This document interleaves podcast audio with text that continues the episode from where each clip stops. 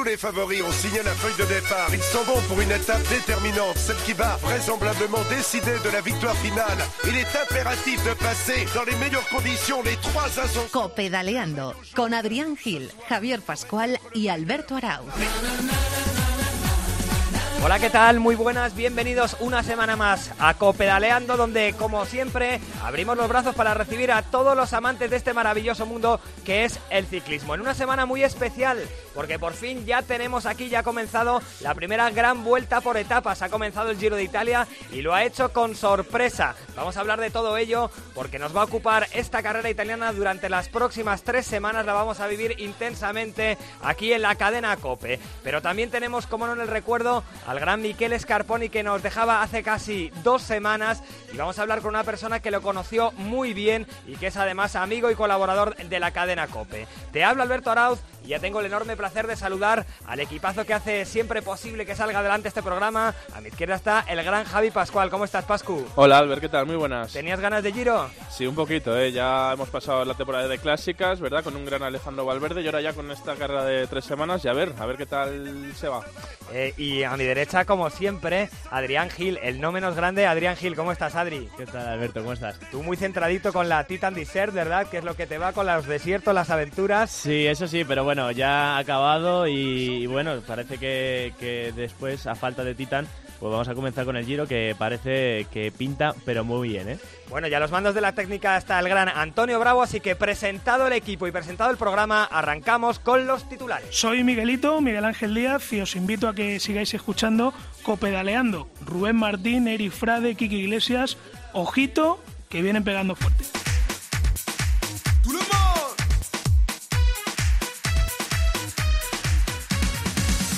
Hace unos minutos acaba de arrancar el Giro del Centenario y lo ha hecho con la victoria sorpresiva del austriaco Polsberger, Pascu. Sí, el ciclista del Bora sorprendió en el sprint y se convierte en el primer ciclista austriaco y en el primer debutante junto a Oscar Freire en ganar una etapa en el Giro de Italia. Además, vestirá la primera maglia rosa del Giro del Centenario.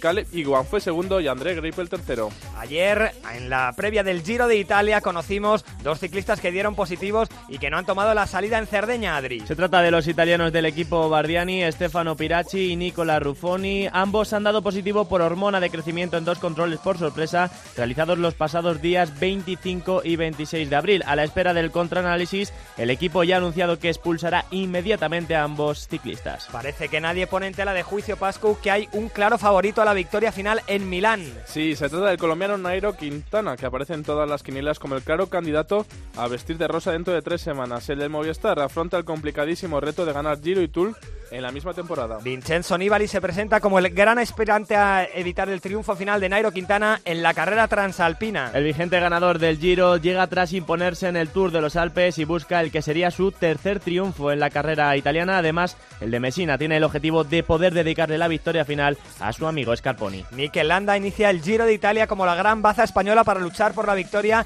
en la clasificación general final. El vitoriano del Sky, que ya sabe lo que es subir al podio final de Milán, compartirá con Geraint Thomas el liderazgo del equipo británico. Landa, que tuvo un irregular inicio de temporada, llega con buenas sensaciones tras rendir de menos a más en el Tour de los Alpes en el que finalizó quinto. Un ramillete de ciclistas aspiran también a ocupar los puestos de honor en la Piazza del Duomo de Milán, Adri. El francés Thibaut Pinot, los británicos Adam Yates y Geraint Thomas o los holandeses Dumoulin, Mollema o Kruijswijk están llamados a discutir la victoria final a Nairo o a Nibali. Aunque no tendrán demasiadas oportunidades, una buena nómina de sprinters se da cita en la carrera italiana, aunque hoy no han tenido su día, Pascu. Sí, los sprinters más destacados dentro de este Giro de Italia son el colombiano Fernando Gaviria, André Greipel, Caleb Iguan o los italianos Nicolo y Modolo. Serán los principales velocistas que lucharán por las victorias al sprint. La primera cita importante llegará este martes con la primera llegada en alto en un puerto de entidad. La ascensión al volcán Etna con sus 17 kilómetros mostrará el estado de forma en el que llegan al Giro los principales candidatos a la victoria final. El Giro termina anulando su novedosa clasificación que iba a premiar al mejor bajador. La organización de la carrera italiana había anunciado para esta edición un premio al ciclista que bajara en menos tiempo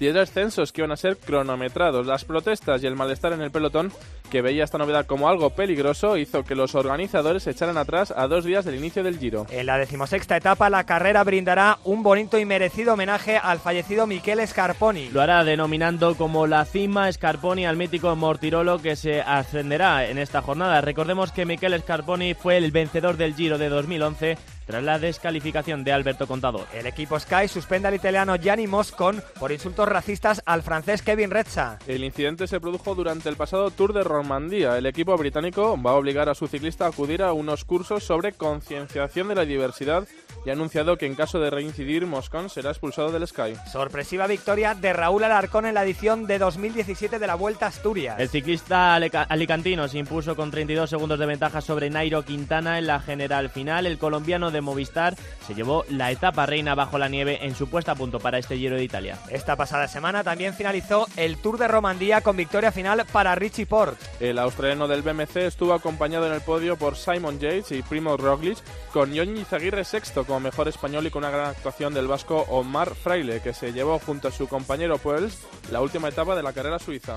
Y seguimos sumando seguidores en la familia de Copa de Aleando, como siempre, totalmente agradecidos por toda vuestra interacción y vuestra colaboración. Es un gusto saber que hay gente ahí detrás. Y ya sabéis que podéis seguir toda la actualidad en nuestro Twitter. Además, siempre nos gusta leeros y conocer vuestras opiniones a través de la voz de Adrián Gil, que siempre nos cuenta cómo podéis hacerlo. Bueno, pues ya sabéis que tenemos abiertos todos los canales de comunicación entre vosotros y esta redacción, donde esperamos vuestros comentarios, propuestas, críticas, todo lo que queráis a través del mail, a través del correo electrónico, somos copedaleando.gmail.com, a través del Facebook, facebook.com barra copedaleando y también a través del Twitter, arroba copedaleando. Y tengo la sensación, Adri, de que ya debe haber llegado algún mensajillo sobre el inicio de este Giro de Italia. Alguno hay, alguno hay. Joaquín Ramírez dice que espera que Nairo cumpla con las expectativas y se lleve este Giro 100. Creo que dice que lo va a tener complicado, pero estoy seguro de que demostrará que es el mejor. Nacho Pardo asegura que las etapas del Giro siempre son espeluznantes, la gente llega muy fresca a la meta y muchos oyentes hablan también de esa decisión de la UCI de quitar el premio al mejor bajador. José Luis Gutiérrez dice que está de acuerdo con esta decisión, se corre un riesgo innecesario y es poner un mal ingrediente a la carrera que no hace falta. Y ahora, a la vuelta de una pequeña pausa, hablamos con una de las personas que conocía mejor a Miquel Scarponi en nuestro país, además amigo de esta casa y director de equipo ciclista. A la vuelta de la pausa hablamos con Joséan Fernández Machín. Repitan conmigo, copedaleando, copedaleando. Las bicis en la cadena Cope, Contador, Valverde, Fron, Frun, como quieran, Purito, las bicis en la cadena Cope, copedaleando. Hoy tenemos el enorme placer de saludar en Copedaleando al director y comentarista de, de esta casa, de la cadena Cope, Joséan Fernández Machín. ¿Qué tal, Joséan? Muy buenas tardes. Hola, buenas tardes. Bueno, Joséan, antes de hablar del Giro y de otras muchas cosas, eh, creo que es obligado el recuerdo a Miquel Scarponi, al que tú conociste muy bien, y me gustaría, José, que nos contases qué recuerdo tienes de él para los que no lo conocimos, porque la verdad, desde fuera transmitía eh, la sensación de ser una persona verdaderamente especial. Realmente era una persona especial, era una persona que hacía ser eh, mejor persona a los que estaban al lado suyo, que transmitía ese, ese optimismo, esa alegría, y que realmente todos sus compañeros, todos los auxiliares, estaban deseando los compañeros compartir habitación y los auxiliares compartir eh, mesa, porque era un momento agradable siempre estar con Miquele.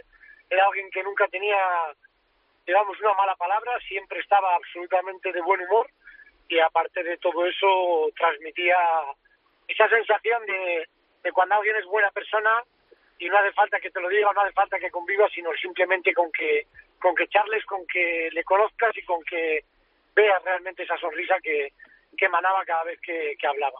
Si no me equivoco, José, tú eh, fuiste su director una temporada, ¿verdad?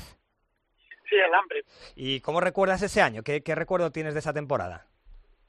Pues realmente desde el primer día hubo esa química que tienes con la gente que te cae bien, con la gente que disfrutas estando con ella, y con la gente que realmente ves que creen también en ti.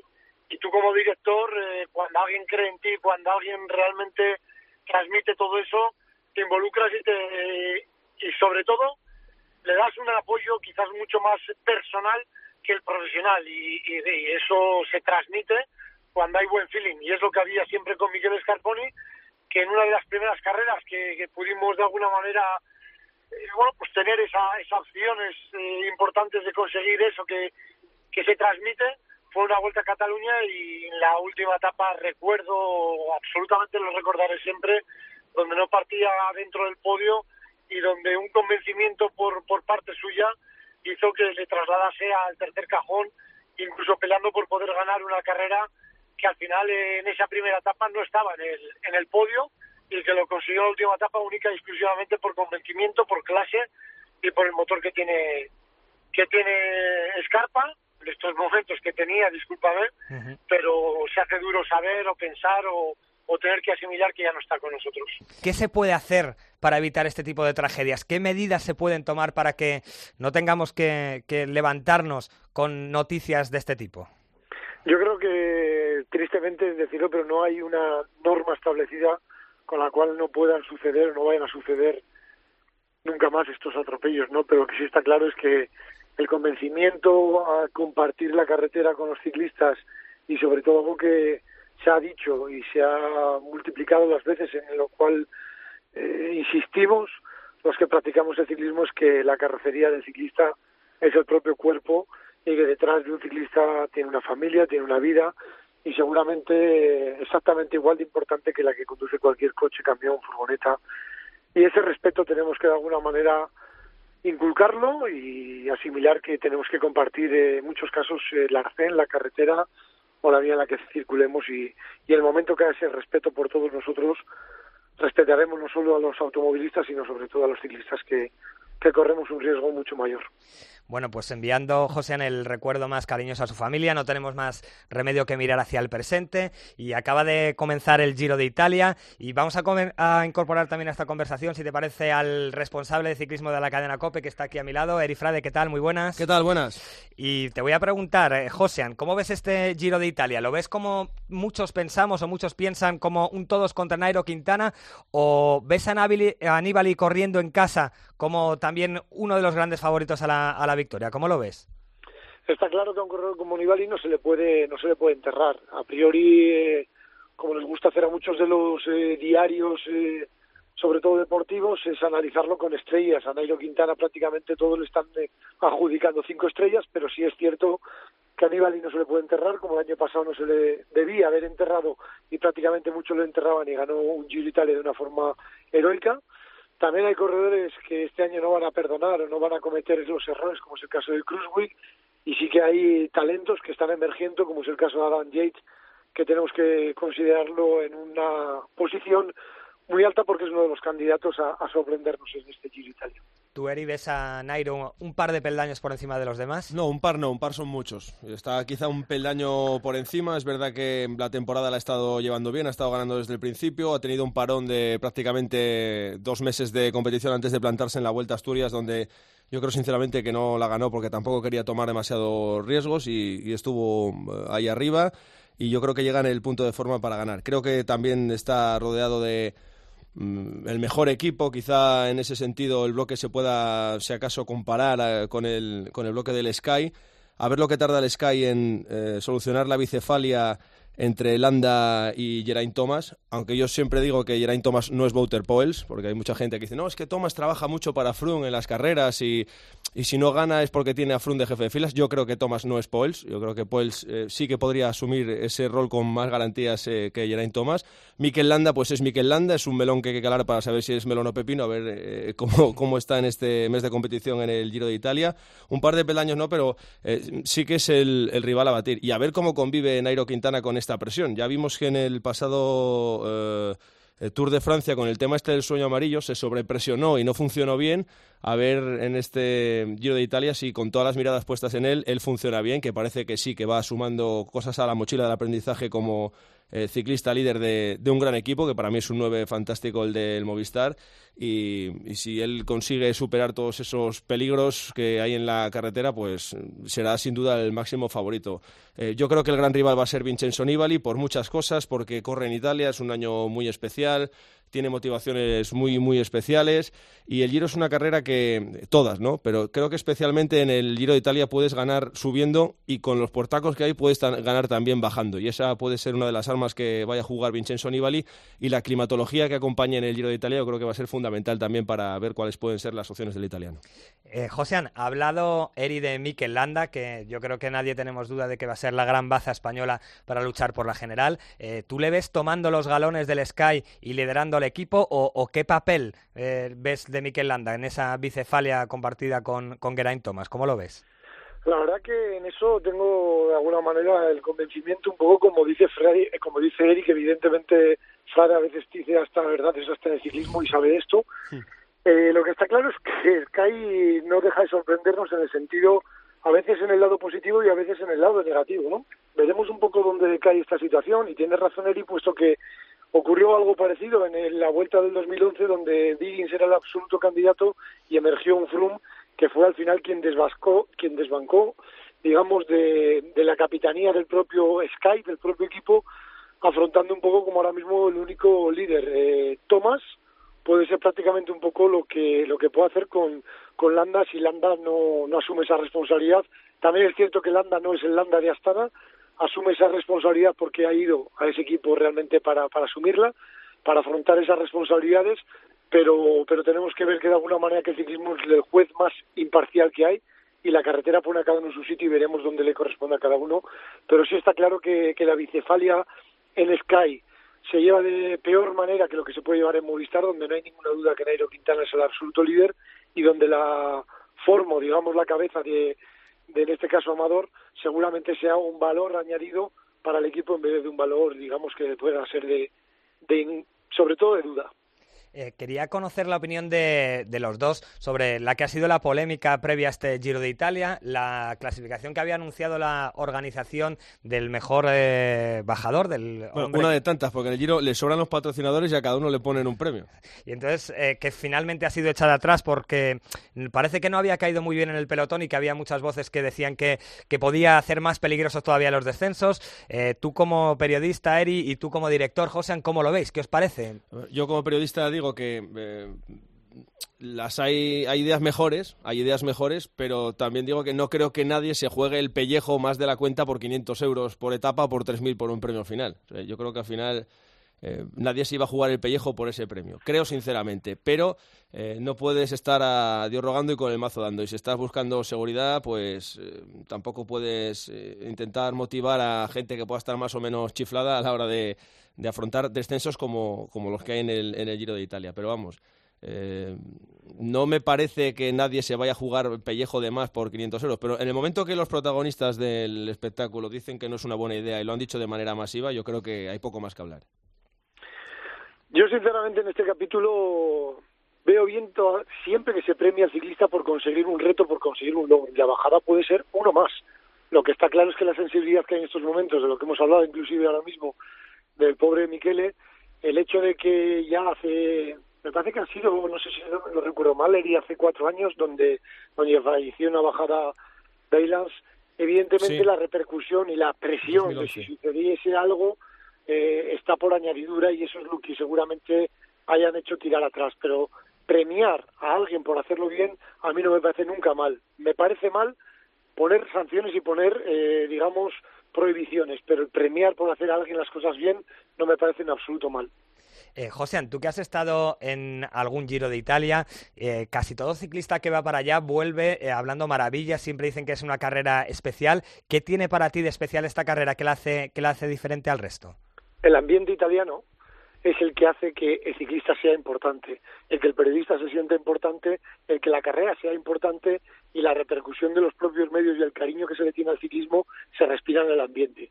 Ese tono, digamos, de, clasicismo italiano, de romanticismo italiano y de todo ello va impregnado, digamos, de ciclismo, eso es lo que todos los ciclistas, todos los periodistas y todos los que vamos al Giro de Italia queramos, eh, nos guste y esperemos siempre repetir, eh, digamos, competir en el Giro Italia porque tiene ese aroma que es indiscutible y que no es de alguna manera contagiable a ninguna otra carrera.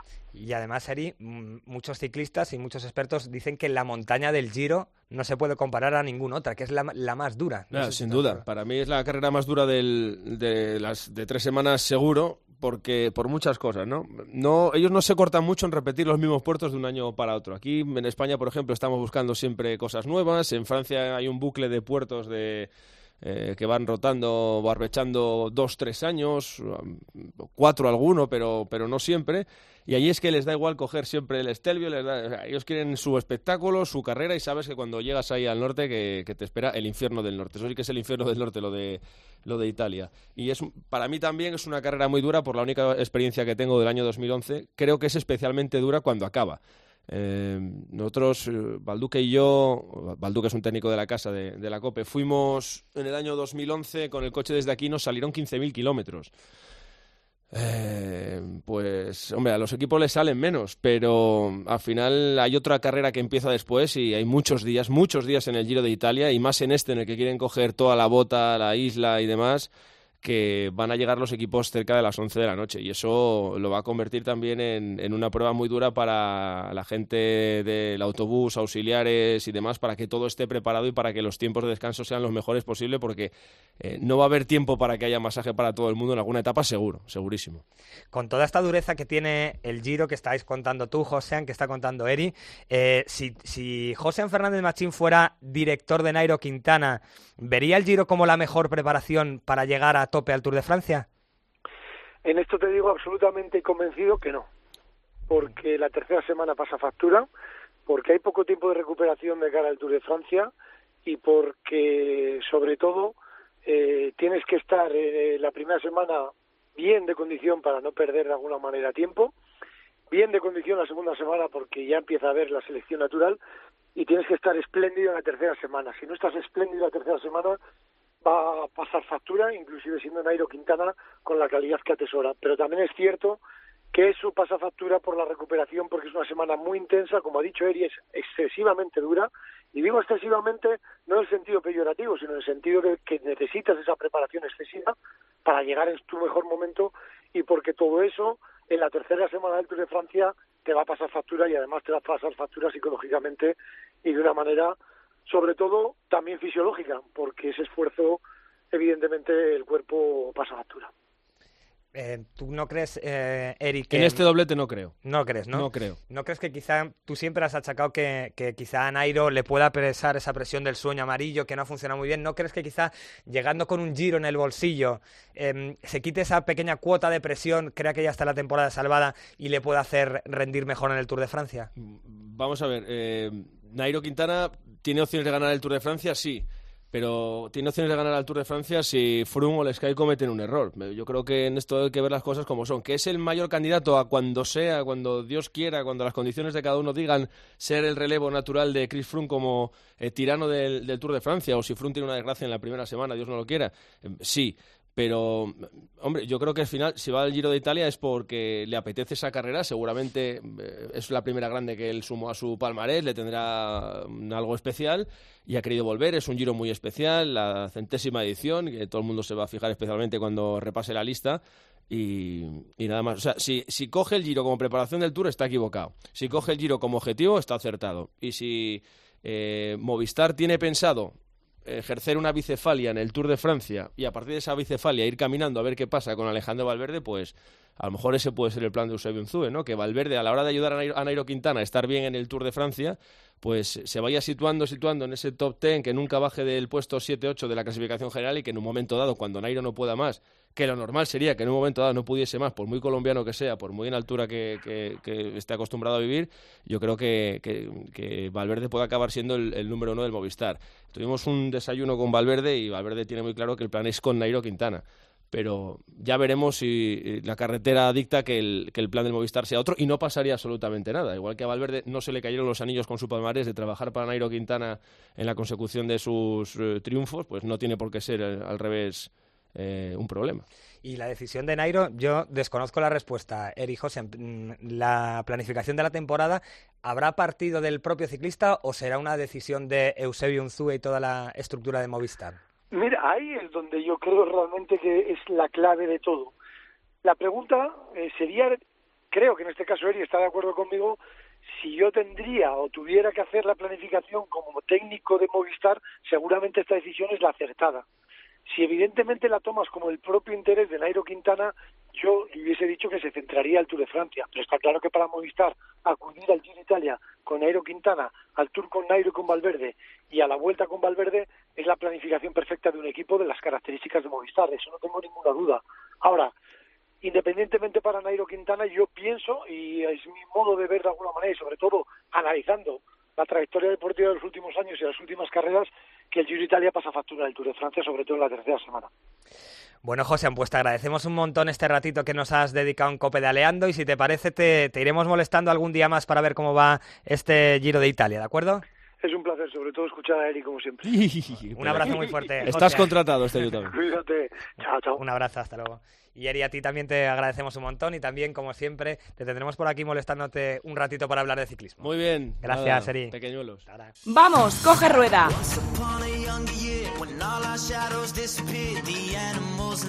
Llega copedaleando el sprint final.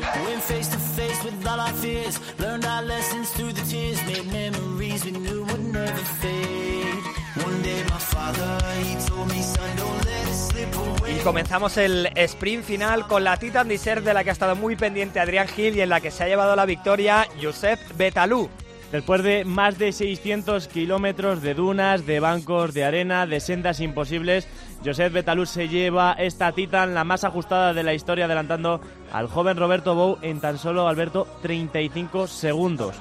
La carrera más dura del mundo en mountain bike se resolvió en una última etapa de marcaje absoluto entre los dos y el- el- repite por segunda vez victoria en esta general. En categoría femenina ha sido Ana Ramírez la que se ha impuesto sin tener oposición Pascu. Sí, Ana Ramírez consiguió su segundo triunfo absoluto después del logrado en 2015. La ciclista española mantuvo un bonito duelo con Ramona Gabriel, que fue segunda, y la cubana Olga Anabel Echenique, que terminó tercera. Nuestro compañero y amigo Luis Pasamontes termina esta Titan por una buena causa. El ciclista profesional ha tenido de gregario durante las últimas seis etapas a Dani, que lucha para acabar con el cáncer infantil. A su hija le diagnosticaron una leucemia con seis meses y finalmente la superó. La selección española de pista inicia su trabajo para este ciclo olímpico con un nuevo esquema de trabajo que contempla dos técnicos, Pascu. El actual seleccionador, Salvador Meliá, se centrará en el grupo de velocidad, mientras que Raúl Mena será el responsable del trabajo con los fondistas. Hay que recordar que nuestros Pistars acabaron el paso mundial de Hong Kong con una medalla, el bronce conseguido por Albert Torres en Omnium. Este domingo finaliza el Open de España Cofidis. Todo está preparado en Maceda para la última prueba en la que llega Pablo Rodríguez como líder en categoría élite y a 130 puntos se encuentra David Valero. En mujeres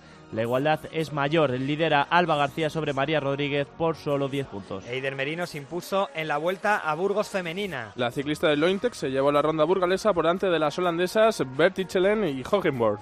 Y hasta aquí llega, con este austriaco maravilloso que tiene Javi Pascual, llega la una nueva edición de Copedaleando, muy especial, con recuerdo a Michele Scarponi y muy ilusionante porque ha arrancado el Giro de Italia y eso quiere decir que durante tres semanas vamos a disfrutar del mejor ciclismo del mundo. Un abrazo y muchas gracias por estar allí y hasta la semana que viene. Copedaleando con Adrián Gil, Javier Pascual y Alberto Arauz.